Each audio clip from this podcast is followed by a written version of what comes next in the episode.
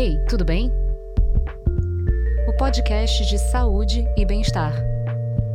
Eu sou Natália e escrevo lá no eitudobem.com.br. Hoje eu falo com a Graziele Lima, ela é representante do Instituto Brasileiro de Nutrição Funcional. Oi, Graziele, fala um pouquinho sobre você. Oi, Natália. Um prazer estar falando com vocês. Eu representando o Instituto Brasileiro de Nutrição Funcional. É, ficamos muito felizes com o convite. Então, deixa eu falar um pouco sobre a minha pessoa.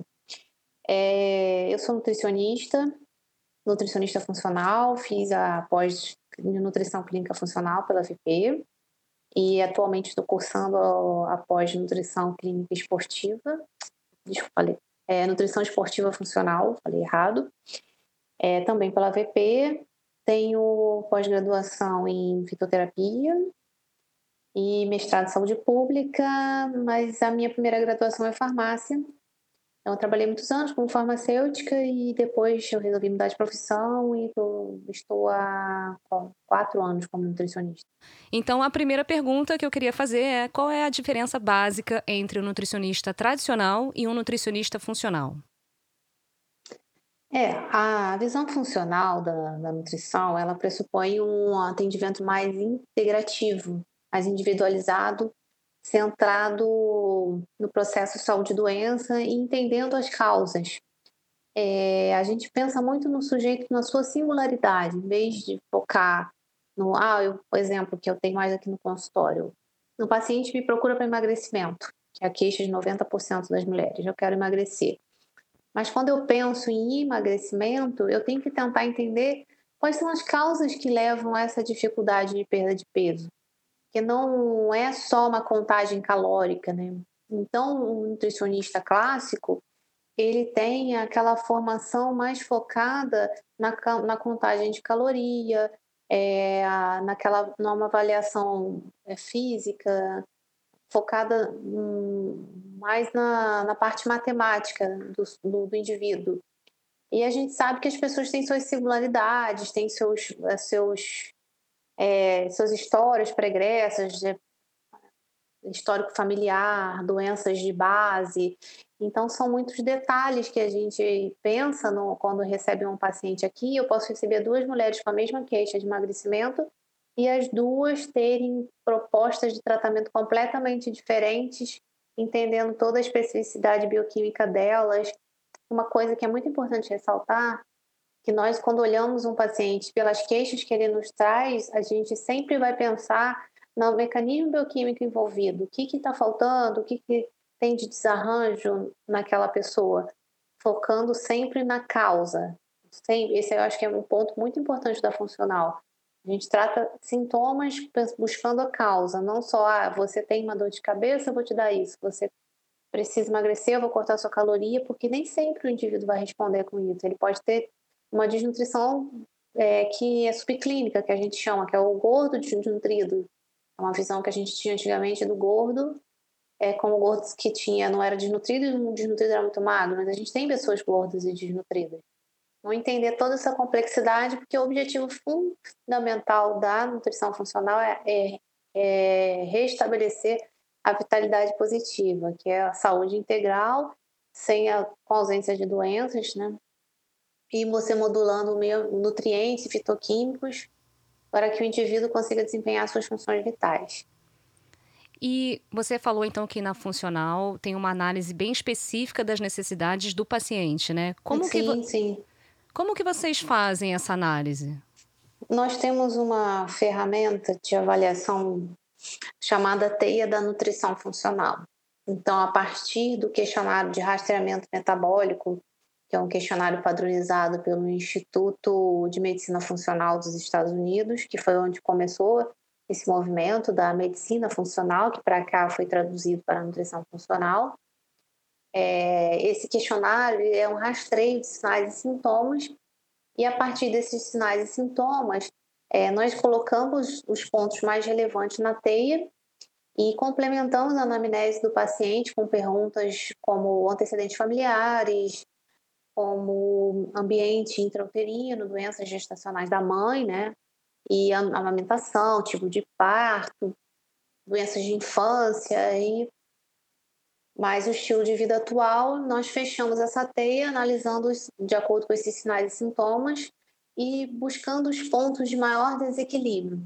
Então, lá você vai ter o ponto do estresse, é, estresse oxidativo, você tem o ponto da assimilação, o ponto de defesa e reparo, da comunicação, da biotransformação. Então, pensando assim de uma forma mais simples, como eu explico para o paciente, é, a assimilação está relacionada com o intestino, é o que eu mais vejo hoje. Então, pessoas que pontuam, tem muitas queixas gastrointestinais, nós elencamos isso dentro desse ponto e trabalhamos mais ele. Porque a, na nutrição funcional, a gente também entende pela teia que a gente não vai resolver toda a vida de um paciente em um dia, numa consulta. Então, ele precisa entender que cada ponto é um ponto que a gente vai trabalhar, e que a gente começa aquele que está mais complicado. Exemplo, eu tenho um paciente com um quadro de diarreia crônica e que eu sei que ele tem uma desnutrição, eu sei que ele está com uma questão hormonal ruim, eu, eu vejo isso, uma queixa dele. Mas se eu não reparar a mucosa, se eu não tratar a mucosa intestinal, eu não consigo melhorar os outros parâmetros. E não adianta eu tentar suplementar tudo de uma vez só, também não vai funcionar. Então, cada ponto de uma vez e é feito um tratamento. Entendi. É, é, a gente pode chamar então que é feita uma análise da microbioma, do microbioma intestinal ou não necessariamente? A gente não faz uma análise, né? Se eu for pensar em análise de microbiota, microbiota intestinal, porque eu não vou quantificar o que ele tem. A gente faz uma análise qualitativa pelos, pelas queixas que ele me traz. Exemplo, se ele me traz uma queixa de ah, eu sou uma pessoa que eu, quando eu como um derivado lácteo, eu tenho muitos gases. Então eu já percebo que ele tem uma intolerância à lactose. Não, eu sou uma pessoa que quando como glúten, eu fico mais constipado, eu faço fezes é, em formato de bolinhas. Então já penso nele como um paciente reativo. Então é muito qualitativo pelo que ele me traz de sinais e sintomas, a reatividade a alguns alimentos e outros alimentos que a pessoa fala assim: ah, esses aí eu posso comer à vontade, eu não sinto nada, não sinto gases. Você acha que tem alimentos específicos, assim, de forma geral, para a maioria das pessoas que sejam mais inflamatórios, que causem mais problemas? Os alimentos que a gente chama de inflamatórios são os alimentos que as pessoas mais gostam, né? São os alimentos mais industrializados pela presença de gordura trans, aquelas gorduras é, hidrogenadas e os açúcares e o excesso de sal, a farinha de trigo, o, o leite pela presença da lactose e também algumas pessoas são reativas à caseína, as frituras, os adoçantes, os aditivos, os aditivos alimentares e o álcool, né? O álcool hoje é a gente não considera como alimento, né? Mas o álcool é um grande vilão também nesse processo de alimentos mais inflamatórios, porque o álcool vem acompanhado de alguma coisa que a pessoa come, né? Só não toma, não bebe sem comer nada. É, eu digo para você que se a gente for pensar em alimento inflamatório, a gente tem que pensar também quem é o quem é esse paciente, porque algumas pessoas não vão reagir ao glúten. Elas vão ter uma tolerância muito maior que outras. E ao passo também que tudo é muito dose dependente. O quanto eu como? Eu como glúten de manhã e não como no resto do dia. Eu como glúten de vez em quando. É, acontece que hoje, por que, que eu fala, se fala tanto em glúten? Porque as pessoas comem glúten em todas as refeições. E essa exposição contínua ao mesmo alimento, sem rotacionar, sem variabilidade, sem nutrientes adequados, ela acaba levando este quadro de resposta inflamatória de um alimento. E os alimentos industrializados, a maior parte deles é gordura com sal ou açúcar com sal. E esse, esse é o padrão, faz estimular a gula, compulsão. Então, cada vez mais nós atendemos pessoas que comem alimentos industrializados várias vezes ao dia também, com rico, rico em sal, rico em açúcar, rico em gordura, que a caracterizando ainda mais o caráter inflamatório dessa dieta. Entendi. E Graziele, como que você vê a ação desses alimentos inflamatórios que são tão comuns é, na manutenção, na perda de peso? Como que isso influencia a microbiota intestinal? Fala um pouquinho mais sobre esse assunto, por favor. A, a alimentação com estes produtos industrializados, que é o, como carro-chefe dos pacientes aqui que eu atendo, ela traz um prejuízo à microbiota intestinal porque você só é, consome essa, esse perfil de alimentos, né? E daí você, é, as bactérias intestinais, elas se dividem em dois grupos grandes que nós chamamos as gram-positivas e as bactérias gram-negativas. As bactérias gram-positivas, elas que são as bactérias que a gente chama as bactérias de bactérias benéficas. E as bactérias gram-negativas são as que causam prejuízos inflamatórios. Quando as pessoas consomem muitos alimentos inflamatórios, elas desbalanceiam, porque todos nós vamos, vamos ter os dois tipos de bactéria ao mesmo tempo. Porém, com a alimentação prejudicada, a alimentação ruim, é, existe uma sobreposição de bactérias é, gram-negativas e essas bactérias, por serem inflamatórias, elas estimulam um quadro de que nós chamamos comumente de disbiose. E a disbiose intestinal, ela ativa toda uma cascata inflamatória de sinalização de quimiocinas e citocinas inflamatórias que desregulam de inúmeras funções vitais, como, por exemplo, centro de fome e saciedade, como aumento de peso, porque a expressão de citocinas inflamatórias ela ativa, de, é, ativa adipócito, enfim, são vários efeitos que são causados por essa, essa microbiota comprometida, sem contar nos, nos efeitos, né, nos eventos que acontecem nos sinais e sintomas referentes à saúde intestinal. E quando uma pessoa chega nova no seu consultório buscando a nutrição funcional, provavelmente por já ter algum conhecimento em relação ao papel da microbiota, é, uhum. como que você é, orienta essa pessoa? Quanto tempo mais ou menos demora para ela conseguir reverter um quadro inflamatório, já conseguir ver resultados? Como que funciona o início? O, a reversão do, do quadro, ela varia muito. Varia muito do grau de adesão dessa pessoa ao, processo, ao programa que é implementado, né? Eu gosto de chamar de programa, de plano alimentar, porque dieta é, é um termo pejorativo. E tem essa. Não tem como te dizer assim, ah, vai responder rápido, não. A maioria das pessoas responde rápido, porque como quando ela tira da dieta a maior, a maior parte de, dos alimentos inflamatórios, que eu vou dizer assim, ninguém para de consumir isso, ninguém deixa de, de comer tudo de uma vez só. Existe uma adaptação. Então, assim, eu sempre digo para o paciente na primeira vez: se você sair daqui fazendo 50% do que eu já te propus, você vai sentir diferença. E isso normalmente acontece. Mas as, essas bactérias, elas são, elas são renovadas constantemente. Então não é uma não é uma gripe que você diz assim: "Ah, eu tomei o um antibiótico, melhorei, em 10 dias está tudo certo". Não, você tem que estar sempre o estímulo tem que ser dado rotineiramente. Quanto melhor a sua alimentação, melhor é a manutenção da sua, sua micro, da sua microbiota saudável. Uhum.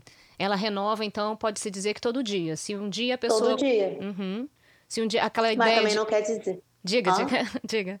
Mas não quer dizer que se você foi um dia numa festa de aniversário, né, uhum. que você vai destruir todo o trabalho. Não, pelo contrário. Eu sempre digo para os pacientes assim: olha, você, o que engorda, o que prejudica a saúde intestinal, não é uma festa que você vai num dia, é o, é o todo dia. Porque vamos supor, você foi a uma festa de casamento hoje, você segue um padrão alimentar. E você comeu a mais, como todo mundo come, todo mundo come a mais no Natal, no Ano Novo.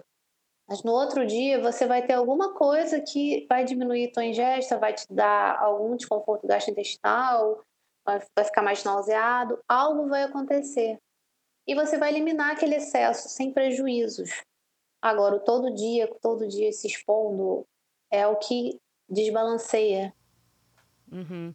É, você respondeu justamente o que eu ia perguntar, mas tem, tem um nomezinho que as pessoas gostam de falar que é o dia do lixo.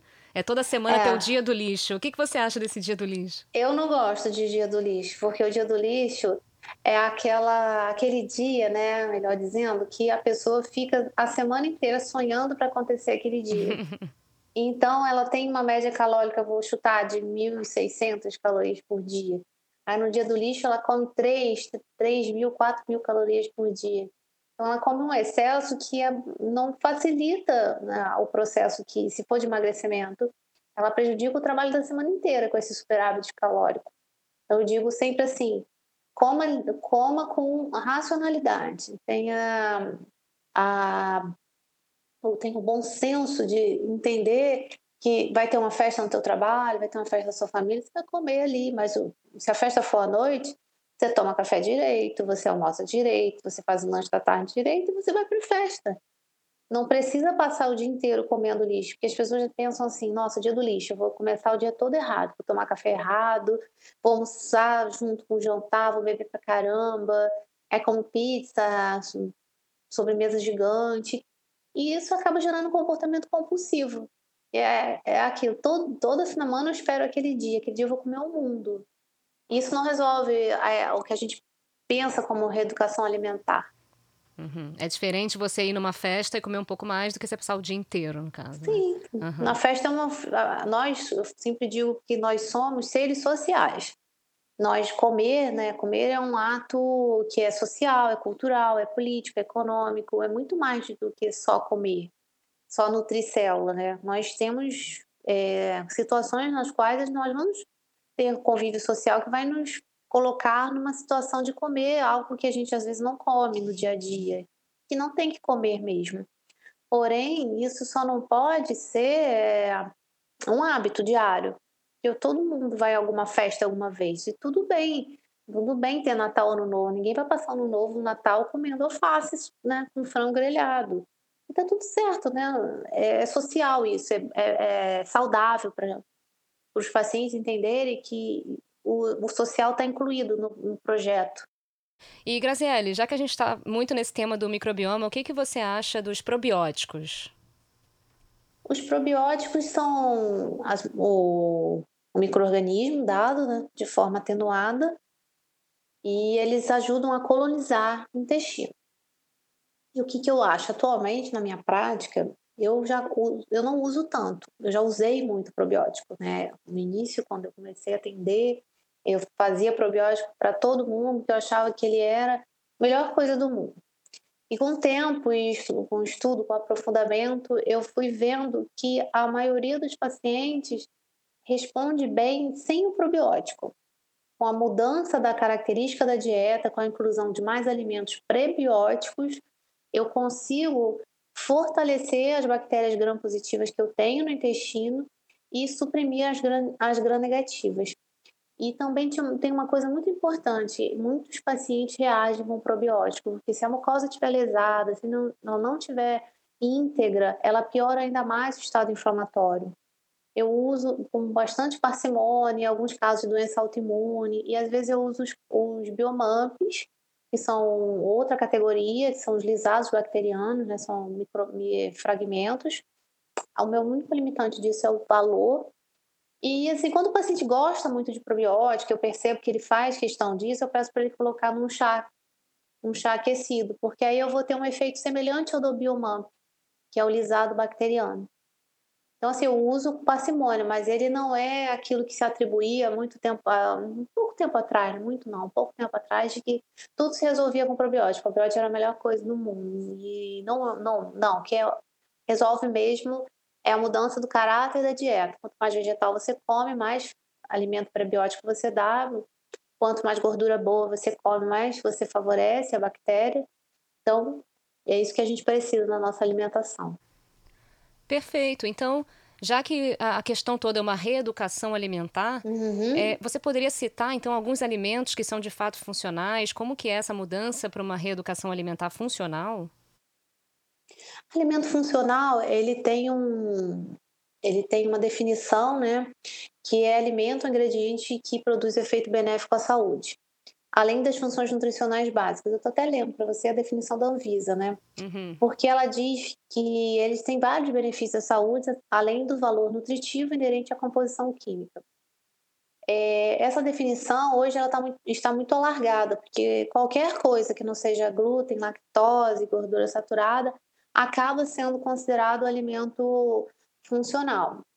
E dentro do, da, da caracterização da Anvisa, vou citar para vocês que são, são de fato, na literatura, ditas como, como alimentos funcionais, que são as isoflavonas da soja, o ômega 3, o ácido alfa-linolênico, que é da, dos vegetais da, da linhaça, é o ômega vegetal, seria isso.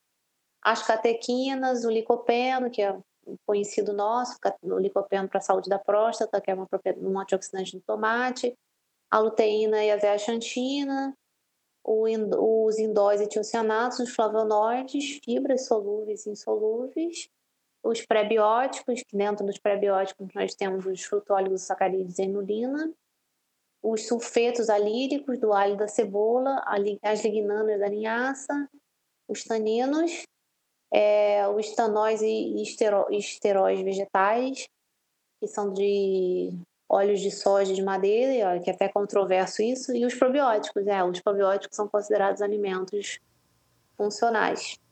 Entendi.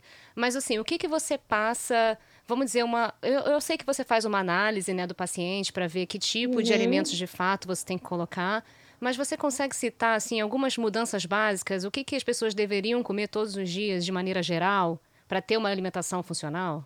Olha, eu sempre digo para o paciente, eles já se assustam, né? Que eles têm que comer pelo menos 400 gramas de vegetais e frutas crus, né? Esse é o primeiro passo, assim. É, mas se você considerar que, é, se você considerar que uma banana vai ter 60 gramas, uma laranja por aí, não fica difícil fechar essa conta. Aqui as pessoas hoje não comem mais fruta, né? Tem umas terias que não pode comer fruta, que fruta tem frutose. Não pode comer arroz, feijão, porque tem. Ó, feijão tem fibra, mas não pode comer feijão porque engorda. Não, não pode comer batata porque engorda. Então, assim, é, é você traz para as pessoas os alimentos mais simples, é você consumir comida de verdade. É comer salada no almoço, é jantar comida, né? Eu tenho, a maioria dos meus pacientes não janta, eles lancham. E tem vários pacientes meus que chegam, que chegaram, né? Que nunca não comem uma fruta por dia. Nem sequer uma fruta. Comem, tomam um Nescau, aí no almoço, ó, minto, não lancham de manhã, almoço arroz, feijão, batata e carne tem uns que nem comem carne, comem só, nem arroz feijão, comem só batata com carne, lancha biscoito à tarde e, janta pão à noite. Então, assim, a carga inflamatória dessa dieta é, é absurda. E o que eu tenho para fazer com ele é tentar introduzir o máximo possível de alimento de origem vegetal. Hum. Entendi. E aí, como uma pessoa que tem uma alimentação assim de comer industrializado, só o fato dela trocar para mesmo que ela esteja comendo arroz e feijão, vai ajudar no processo, vamos dizer, por exemplo, de emagrecimento, você acha? Sim, claro. Porque eu tô além de fornecer calorias, eu vou fornecer nutri... micronutrientes, que é o complexo B, é a vitamina A, a vitamina C, eu vou fornecer os minerais, então, uma dieta rica e variada, colorida, ela fornece os micronutrientes que eu preciso ter para as células funcionarem. Perfeito. E, Graziele, você acha que tem algum grupo de pessoas com características específicas, ou doenças, ou transtornos, ou qualquer questão, que se beneficie mais através da nutrição funcional do que da nutrição tradicional?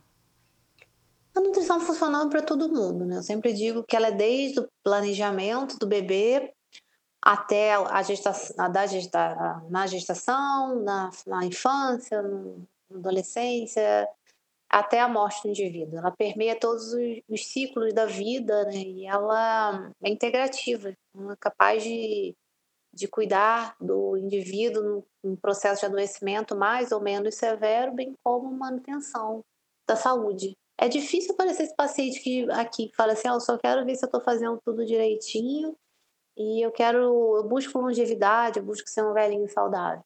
Mas é assim, não tem uma diferenciação entre um grupo A ou B que vá ser melhor é, amparado, não. Uhum. É para todo mundo. Entendi.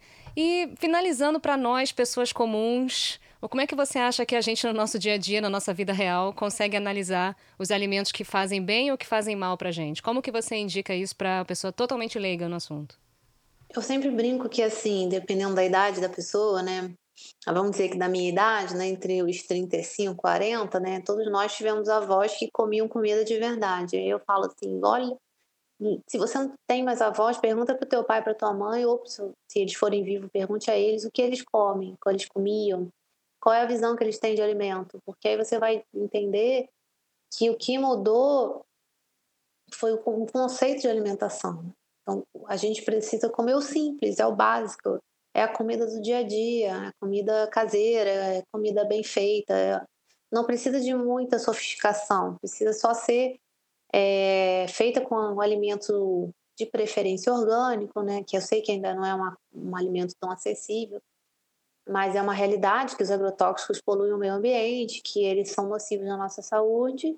Então, comer limpo, comer assim agrotóxico, comer comer mais em casa, desembale menos e descasque mais, tentar comer mais fruta do que biscoito, né? Trocar um, um lanchinho de um suco de caixinha por uma por mastigar uma fruta, é, ou uma água de coco in natura, né? Ter uma relação mais saudável com o alimento.